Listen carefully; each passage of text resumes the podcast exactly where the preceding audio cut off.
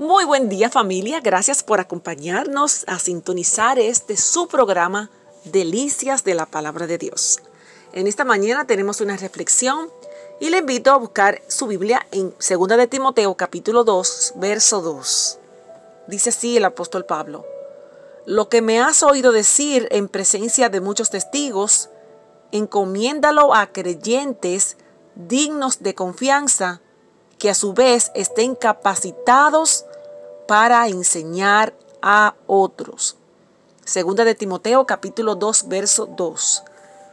Aquí habla el apóstol Pablo al joven Timoteo instruyéndolos, instruyéndole acerca de, del mensaje que, que él había expuesto, que había compartido, que lo extendiera, que lo llevara a esas personas que eran dignos de confianza, que estuvieran capacitados para enseñar a otros.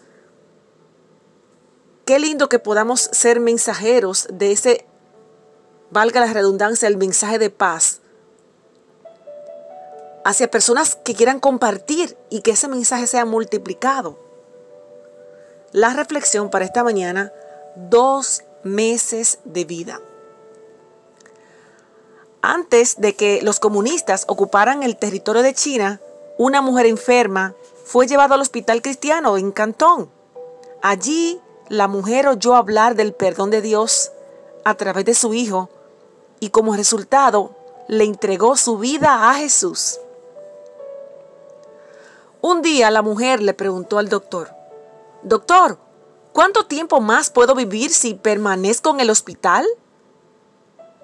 Mm, más o menos cuatro meses fue la respuesta del doctor.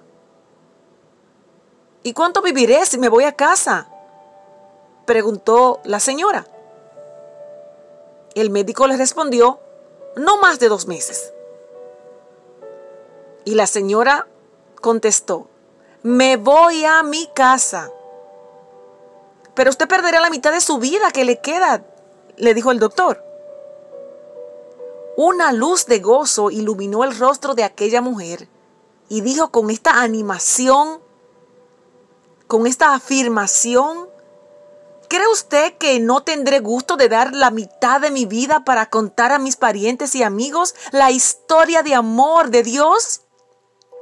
Dos veces más o menos no se comparan con la eternidad al lado de aquel que, que dio su vida por mí.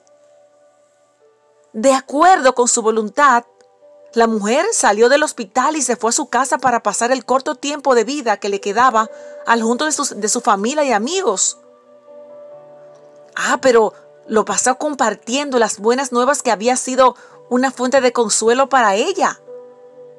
¡Wow! ¿Se da cuenta? En vez de echarse a morir y lamentarse, quiso compartir las buenas nuevas de salvación el tiempo que fuera posible. La verdad, solamente Dios conoce el día que partiremos. Hasta entonces tendremos tiempos de servirle y de ser instrumento en sus manos. Él, Él usará nuestras vidas y nuestras palabras para traer para sí mismo a las personas que han de ser salvas. Aquellos que recibirán la bendición de vida llena de paz aquí en la tierra y una vida eterna llena de gozo en los cielos.